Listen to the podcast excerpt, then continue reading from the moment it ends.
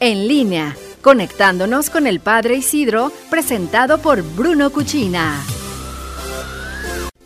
Ya de regreso, seguimos en línea. Excelente miércoles, mitad de semana. Soy Iris Bañuelos. Un placer que nos dejes acompañarte. Y si quieren empezar bonito el día, hay que desayunar como se debe. En Fasto Restaurant nos están esperando y ahí no nada más es desayunar, es empezar bien y de buenas para que prueben las especialidades. Unos huevos Fasto, unas entomatadas de colinata, quizás se les antoje más unas enjococadas con cecina y con chilito colorado. Todos estos sabores los van a encontrar con el sello del chef.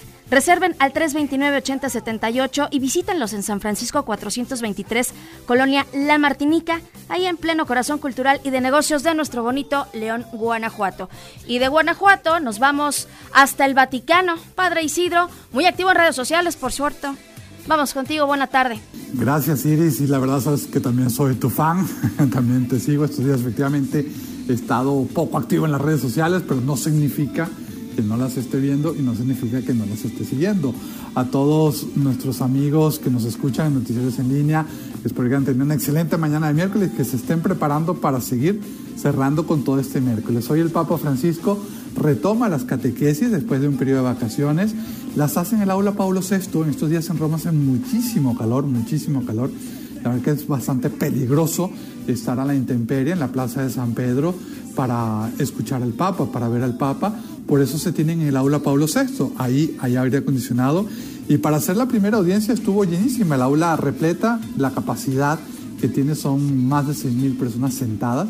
El aula estaba repleta y el Papa, por supuesto, siempre sale al encuentro de la gente. Y justo hablando del encuentro de la gente, hoy retomando sus catequesis sobre los hechos de los apóstoles, el Papa Francisco habla y toma ese pasaje cuando Pedro y Juan llegan al templo y ven un paralítico sentado a la puerta del templo y le dicen, mira, no, te tenemos, nada, no tenemos nada que ofrecerte, pero dame la mano, levántate y, y adelante, y lo curan. Y este gesto el Papa nos invitaba a tomarlo en consideración desde qué punto. No solamente hablar y no solamente decir palabras, sino que las palabras vayan acompañadas de gesto.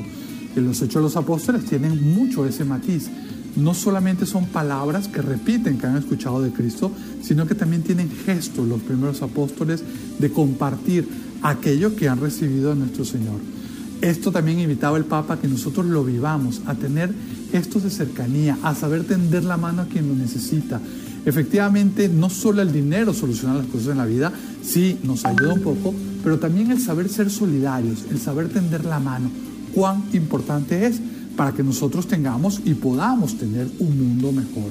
En este sentido, el Papa invitaba a que todos sepamos salir al encuentro, saber acompañarnos, el saber escucharnos, saber ver qué es lo que necesita el otro y no tener también nosotros medida en pedir. Pidamos a Dios que nos dé lo que necesitamos, pidamos a Dios que nos ayude.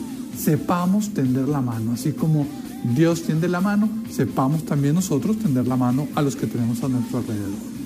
Les mando un fuerte abrazo. Gracias Iris. Estoy a sus órdenes, a las órdenes de todo nuestro querido auditorio Noticieros en línea, a sus órdenes en las redes sociales como arroba Padre Isidro LC. Con el favor de Dios, nos escuchamos la semana que viene y gracias como siempre a Bruno Cuchina que hace posible estas transmisiones para todos ustedes.